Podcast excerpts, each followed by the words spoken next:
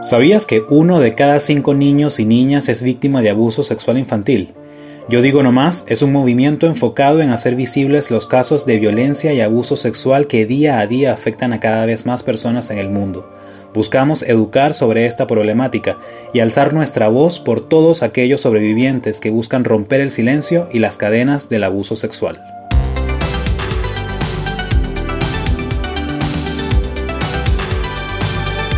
Hola, ¿qué tal? Bienvenidos a un nuevo episodio del podcast Yo digo no más, un espacio seguro en el que seguimos avanzando en la lucha contra el abuso sexual infantil a través de la educación y por supuesto de la valentía de nuestros invitados que se han unido al movimiento para romper el silencio y alzar su voz compartiendo sus propias historias como sobrevivientes de este tipo de abuso.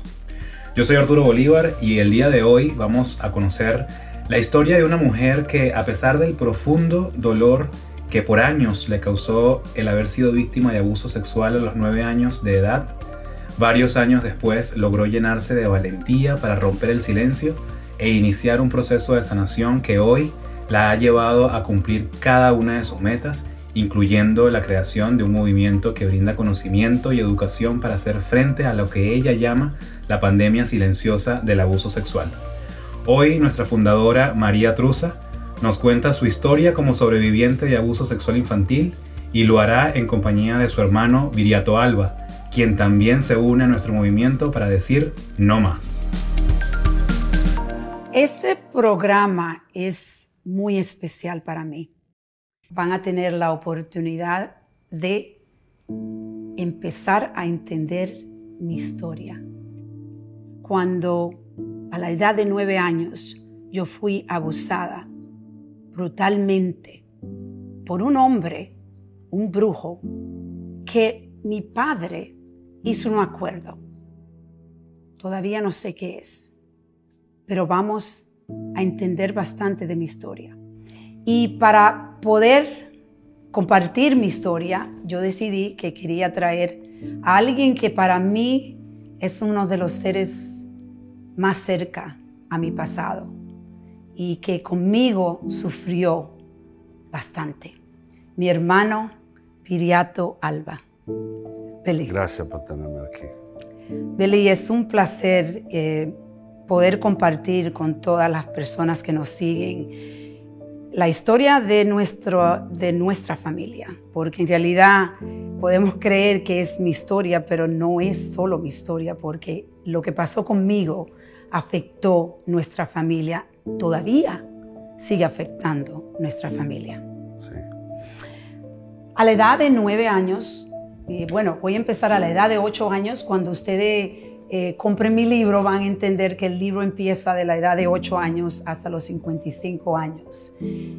Mi madre tuvo que venir a los Estados Unidos porque se estaba divorciando de nuestro padre, que era un padre alcohólico, y ella decidió venir. La historia es larga, pero la voy a llevar a la noche que cambió mi vida, que destruyó muchos años de mi vida. A la edad de nueve años mi padre decidió una noche venir con un brujo y iba a decidir llevarse a mi hermanito. Henry tenía como cuatro años. Yo decidí que no, que yo, él no se lo iba a llevar y estaba luchando contra él. Y mi padre dijo, pues te vas tú. Mi padre, quien está supuesto a ser mi protector. Mi padre decidió esa noche meterme en el carro de este brujo. Imagínense, a la edad de nueve años, yo no sabía lo que iba a pasar conmigo pero sí sabía que era algo que iba a cambiar mi vida. Lo sabía. Sola, en este cuarto donde él hacía brujería, me hizo tomar una botella de whisky sin parar.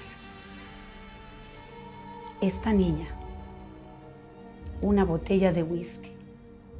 Después decidió llevarme a un motel y en el motel empezó a violarme.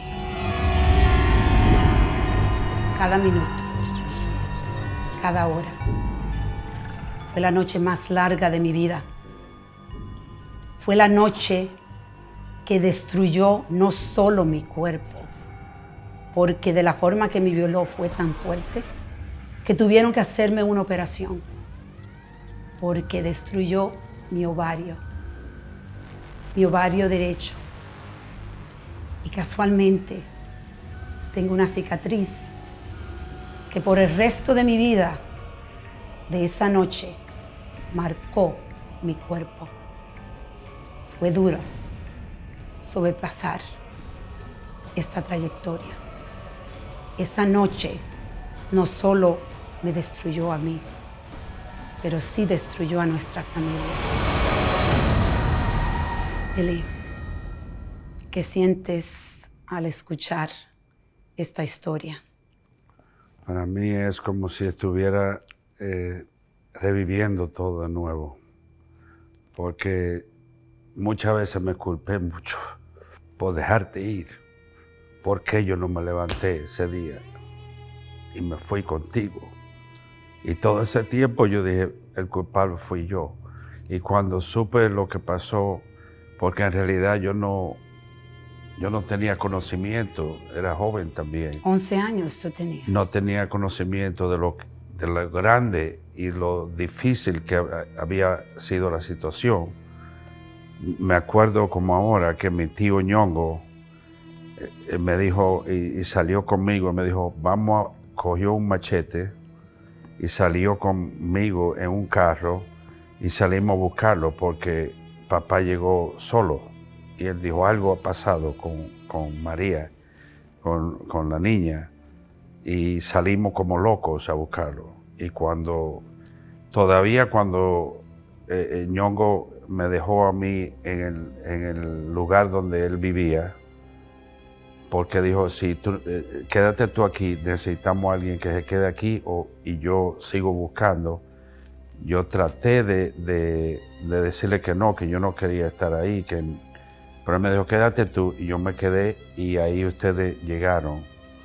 Y tú eh, me dijiste a mí en ese momento, Billy, me destrozaron mi vida. Y para mí eso fue muy triste y a la vez no entendía lo que estaba pasando, porque yo debía haberlo matado ahí, ahí, ahí mismo. Yo quería, en realidad yo no, ni sabía lo que estaba pasando. Pasó el tiempo, te fuimos, te llevamos a, nuestra casa y todo, y ahí yo empecé a, entender el daño que había. Y empecé a golpear la pared, pared de concreto me sangraba mi mano del dolor que yo sentía y de la, angustia de saber que yo no te pude proteger y que yo fui el que te dejé que te llevara, que yo pude haberlo parado eso. Pero las cosas pasan en la vida y uno no se, no se explica por qué. Tú tenías 11 años. Pero sí me, me dañó, me dañó mucho tiempo. Y lo, triste es que nunca hablamos de esto. Hasta hace poco que tú empezaste con tu movimiento y que me alegro muchísimo que lo hayas hecho, porque va a impactar mucha gente. No solo lo que tú dijiste, no solo se daña el abusado, sino el resto de la familia. 47 años me tomó. El silencio. Romper el silencio. Me recuerdo que nosotros estábamos entrevistándote y por primera vez yo escuché esa parte de la historia y me afectó mucho. Lloré mucho. Yo siempre digo que son heridas que se curan y casi la podemos cerrar completamente, pero siempre hay una pequeña parte de esa herida que está en ti hasta el día que tú mueras. Porque cuando yo entendí lo que tú sufriste, yo entendí como tú me amabas. Porque tú siempre desde que eso pasó, trataste de protegerme. Con eh, los novios te, eh, te, traté de proteger muchísimo. Con tanto que mandaba a Paula, que era la que, la que nos cuidaba a nosotros. Digo, si María va al cine, yo quiero que tú vayas con ellos. Y no me lo dejes que se besen ni nada. Protégemela. Y así fue. Bueno, romper el silencio no es fácil, pero es posible. Y hay una libertad en el alma que se siente cuando tú rompes el silencio, que es única, única. Pero tan difícil es que cuando yo empecé a romper el silencio, porque algo que yo quiero que las personas que estén viendo este programa entiendan, yo no quiero que se queden en la pena que ustedes están sintiendo ahora mismo, porque obviamente escuchar este dolor de mi hermano, escuchar mi historia es dura, es una historia fuerte, pero es una historia también de resiliencia. Miren dónde yo estoy hoy.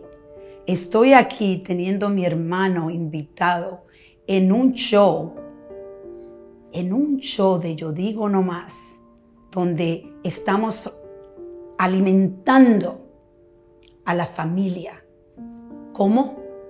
Ayudando a la familia a traer este conocimiento de lo que yo llamo, Billy, tú me has escuchado decir, la pandemia silenciosa, porque es silenciosa. 47 años para mí, yo hablar.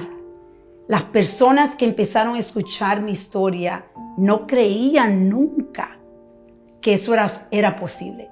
Mis hermanos todavía, increíblemente, no nos hemos sentado juntos a hablar del impacto de los de ellos, cómo ellos se sienten, cómo se sintieron, como yo lo estoy haciendo con Billy hoy. Pero eso viene porque hablar es curar. Y para mí, Billy, yo sé que esto es duro para ti, revivir esto, pero cada vez que lo revivimos se hace más fácil, se entiende más, se siente uno más liberado. Y yo quiero agradecerte de corazón de que tú decidiste, después de un tiempecito, tener el valor y venir a añadir, a, sumarte a nuestro movimiento de Yo Digo No Más para seguir impactando a todas las personas que lo necesitan tanto. ¿Cuál sería el último mensaje que tú quisieras dar a las personas que nos están siguiendo ahora mismo y quizás están pasando por lo mismo que nosotros pasamos? Bueno, mi mensaje sería eh, simplemente decirle que no se queden callados, que el silencio no es la cura.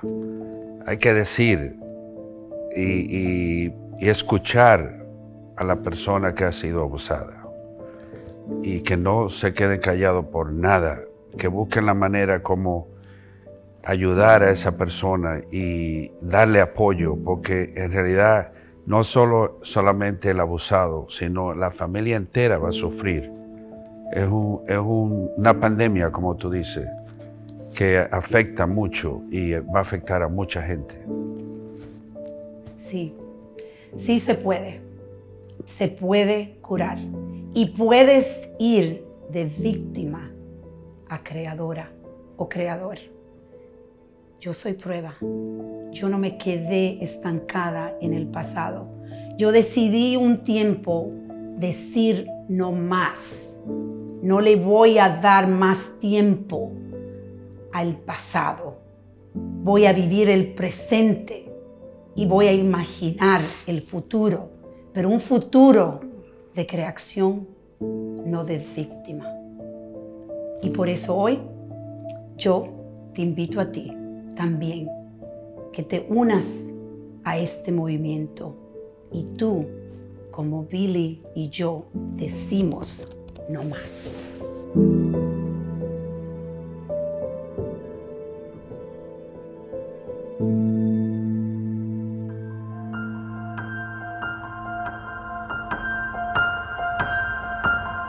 Gracias María y Viriato por haber compartido su historia y permitirnos conocer cómo es ese proceso en el que la familia de una persona abusada se entera del caso de abuso. Es sin duda un momento que puede ser impactante y que puede causar tanta angustia y tanta impotencia que no se sabe cómo se pueda reaccionar. Por eso es importante recordar que cualquier actitud impulsiva o agresiva en un momento como este puede ser dañina para la víctima debido al miedo y el estado de vulnerabilidad en el que se puede encontrar. Lo recomendable es siempre mantener la calma, demostrarle a la víctima todo el apoyo posible, hacerle entender que no está sola y que además no tiene la culpa de absolutamente nada de lo que haya pasado. La única culpa es del perpetrador. Les recuerdo que a través de nuestro sitio web www.yodigonomás.com pueden encontrar mucha más información respecto a este tema para que puedan conocer cómo se debe responder adecuadamente al momento de detectar un caso de abuso sexual en un familiar o en alguna persona cercana.